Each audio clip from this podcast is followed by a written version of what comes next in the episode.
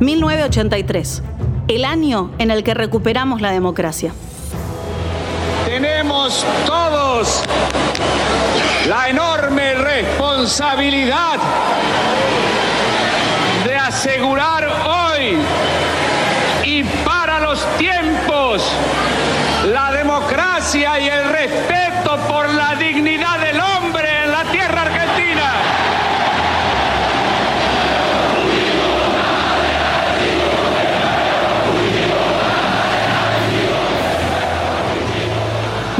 ...1983... ...el año en el que recuperamos la democracia. Así lo recordamos y así lo celebramos. Pero con el calendario en la mano hay una verdad evidente. En 1983 tuvimos solamente 21 días de democracia, ni siquiera un mes entero. ¿Cómo fueron esos meses hasta que los militares entregaron el poder? ¿Y la convocatoria a elecciones? ¿Cómo se vivió en Argentina el año que iba a cambiarlo todo?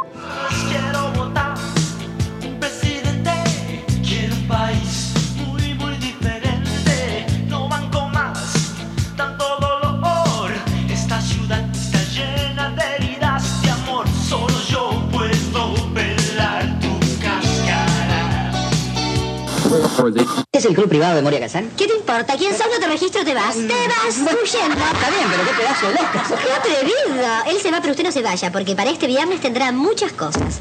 Pero sobre todo tendrá mucho chiribí, chiribí. Uh, uh. No se pierda el club privado de Moria.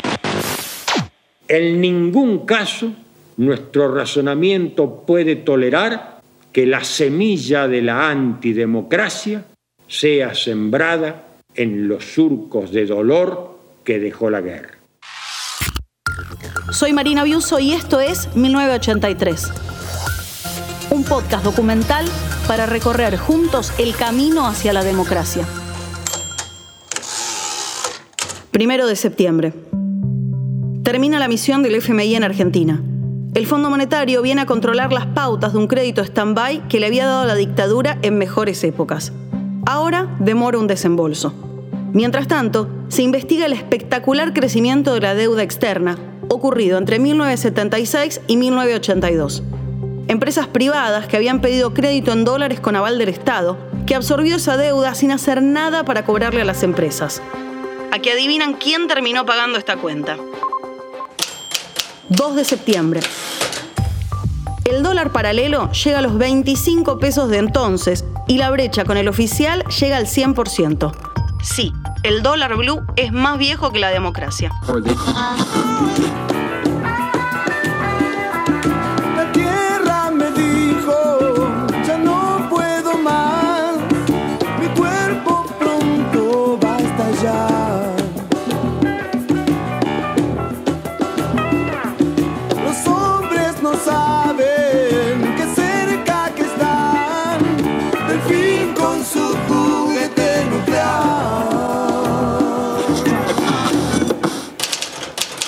4 de septiembre. Se oficializa la fórmula del peronismo. Ítalo Luder y Diolindo Vittel. Con Luder, cada joven argentino votará por una patria moderna y un gobierno que le garantice sus derechos a expresarse y crear en libertad. El 30 de octubre, vote por una democracia estable y la plena vigencia de nuestros derechos. Vote por Luder. Con Luder, ganamos todos los argentinos. Una trayectoria íntegra lo avala como presidente. Profesor universitario de Derecho Constitucional, Sociología y Criminología. Corredactor de la Constitución Nacional de 1949.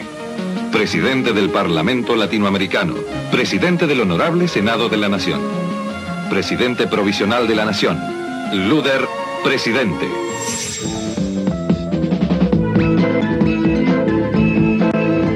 Una sociedad más justa, más buena, más feliz, donde los jóvenes puedan realizarse y realizarla. Luder Vittel, la fórmula de la unidad para la revolución en paz. 8 de septiembre. Luder dice que calcula que sacará el 55% de los votos. Herminio Iglesias ya se siente ganador en la provincia de Buenos Aires. 10 de septiembre. Después de un largo debate, llega el indulto Isabel Perón. La última presidenta de la democracia había estado presa en Argentina desde el golpe hasta 1981. Llevaba ya dos años en Madrid. Hacia allá parte una delegación peronista para entrevistarse con ella de cara a los comicios.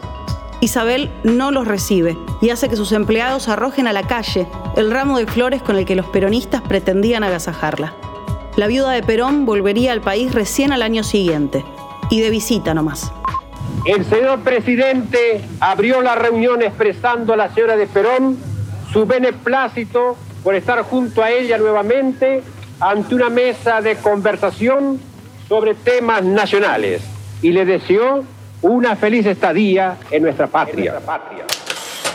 13 de septiembre. La dictadura confirma que aprobará la ley de amnistía. Le ponen otro nombre, ley de pacificación pero el arco político no duda en llamarla autoamnistía. El rechazo es masivo y la respuesta son rumores de golpe de Estado o postergación de las elecciones. En la práctica era más o menos lo mismo. La Junta Militar publica una carta anunciando que hará lo necesario para mantener el orden. Era una presión a los políticos, pero también a Viñones, que en su recta final ya no tenía potencia ni autoridad. No espere a que el verano entre en erupción para disfrutar toda la frescura de Pelo Pincho. Pelo Pincho, la manera de hacer bajar la temperatura cuando sube el termómetro. 19 de septiembre. River despide a Ángel Labruna, máximo ídolo de la historia del club. Muchísima gente decía al haber ido a rendir homenaje a este hombre que ya había trascendido en la admiración de los seguidores de River Plate para convertirse en un ser admirado. Es emocionante esto, señores. En un ser admirado, decía.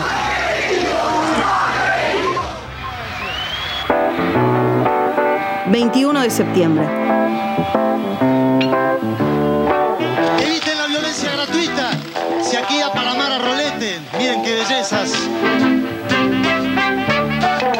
Los abuelos de la nada tocan en el Festival KDT para alegría de la juventud.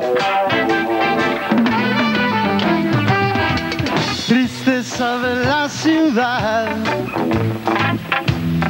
Por favor, no vuelva. Empieza la última primavera de la dictadura militar. ¡Feliz primavera, cielo! Que es lo que mejor tenemos. sigas con esto. Las Madres de Plaza de Mayo celebran por segundo año consecutivo una marcha de la resistencia y convocan al siluetazo. Compañeros, hoy trajimos nuevamente a la vida con estas siluetas, caminando y con fuerza, a miles y miles de hombres y mujeres que nos dejaron su ejemplo, que nos dejaron su historia. La consigna era simple, siluetas de los desaparecidos, en pancartas, carteles, en paredes, en todos lados. La Plaza de Mayo se llena de esas ausencias en un acto político pero también artístico, que convoca a una multitud que avanza sobre la pirámide de Mayo, el Cabildo y también la Catedral. Se calculan 10.000 asistentes. En los penales de Devoto y Rawson, los presos políticos hacen huelga de hambre en apoyo al reclamo. 22 de septiembre. La Junta acusa recibo del siluetazo y habla de desbordes. Dos ministros de la Corte Suprema se adelantan al recambio democrático y renuncian al cargo que les había dado la dictadura. Blanc y Renom, que habían convalidado las detenciones arbitrarias a disposición del Poder Ejecutivo, avisan que renuncian a los honores pero no a la lucha. Deciden acogerse a los beneficios jubilatorios. En el cine, una polémica.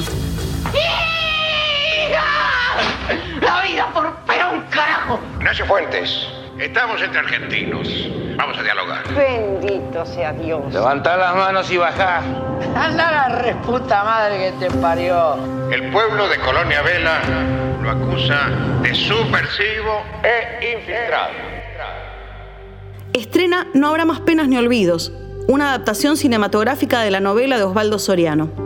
Oh, cuando el viejo se entere de esto, ¿cómo se va a emocionar? Y va a hablar del balcón del municipio. Mierda. Los gorilas no van a saber para dónde disparar del cagazo.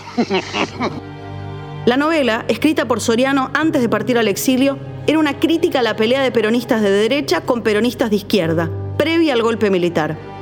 Pero Soriano era él mismo peronista. A los que están en campaña en 1983 no les importa. Salen a criticarla en masa. No aprecian las actuaciones de Federico Lupi, ni de Miguel Ángel Solá, ni de Ulises Dumont, ni de Rodolfo Rani. A los militares no les gusta que los civiles se anden cagando a tiro, sin permiso. ¿Qué piensa decirles? Mire, Suprino, recuerda nuestro principio. Primero la patria, después el movimiento y por último los hombres. 23 de septiembre. La ley de autoamnistía es una realidad. Pacificación nacional para los hechos ocurridos entre mayo del 73 y junio del 82. El texto llama a dejar atrás los enfrentamientos y perdonar agravios mutuos. Rechazan todos menos la Iglesia.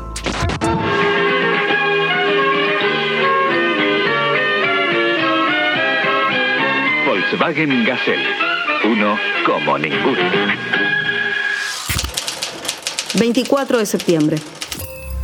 Estamos en 1983. Argentina todavía no ha ganado más que una Copa del Mundo. Diego Armando Maradona se luce en el Barcelona y jugando en España recibe una patada criminal. Y atención porque el minuto 11, el minuto crucial en esta entrada de Goico Echea Maradona. Pronto se dio cuenta el 10 barcelonista de la importancia que tenía esta lesión y estos gestos de dolor. 28 de septiembre. Las dos CGT que no consiguen ponerse de acuerdo en casi nada, se ponen de acuerdo en la convocatoria a un paro nacional para el 4 de octubre. 30 de septiembre. En exactamente un mes, Argentina volverá a las urnas. La Conferencia Episcopal Argentina le recuerda a los católicos qué deben votar. En defensa del aporte estatal a las escuelas religiosas, a favor de la vida desde la concepción y en contra del divorcio. La mujer que tiene esta inteligencia extraordinaria para defender a los suyos y que ahora comprende que la forma de defenderlos es participando en este proceso de democratización y la vemos rodeando nuestras tribunas como nunca. De la mujer que sufre las consecuencias de esta sociedad anticuada y machista que ni siquiera le confiere la posibilidad de compartir la patria potestad de sus hijos. Una multitud se reúne en Ferro para escuchar a Alfonsín, a pesar de un sorpresivo paro de transporte. La sospecha es que el paro no es contra la dictadura, sino contra el radical, como para que se fuera acostumbrando a los paros que tendría después. Sin colectivos ni trenes, 70.000 personas llegan de todas formas al acto de campaña. Vamos hacia el nuevo rumbo, con la nueva marcha, con la nueva lealtad hacia el futuro los argentinos. Una marcha presidida por un profundo sentido moral, por un profundo sentido patriótico, para concretar nada más y nada menos los objetivos del preámbulo de la Constitución Nacional de los argentinos. Alfonsín se anticipa, no aceptará la impunidad de los militares. La autoamnistía. Vamos a declarar su nulidad, pero tampoco vamos a ir hacia atrás mirando con sentido de venganza. No construiremos el país del futuro de esta manera, pero tampoco lo construiremos sobre la base de una claudicación moral que sin duda existiría si actuáramos como si nada hubiera ocurrido en la Argentina. Lo que queremos es que algunos pocos no se cubran la retirada con el miedo del total. El acto cierra como ya era costumbre, con el preámbulo de la Constitución Nacional. Les pido a todos que lo vayamos repitiendo como si fuera un compromiso al mismo tiempo que un rezo laico y una oración patriótica que ya empezamos a cantar, porque esto significa que vamos dejando atrás la decadencia argentina. Estamos en una marcha nueva para constituir la Unión Nacional, afianzar la justicia, consolidar la paz interior, defensa común, promover el bienestar general y asegurar los beneficios de la libertad para nosotros, para nuestra posteridad y para todos los hombres del mundo que deseen habitar el suelo argentino. El mes que viene. A preparar el DNI, la libreta de enrolamiento y la libreta cívica. En octubre de 1983, Argentina vota y vuelve a elegir a sus propias autoridades.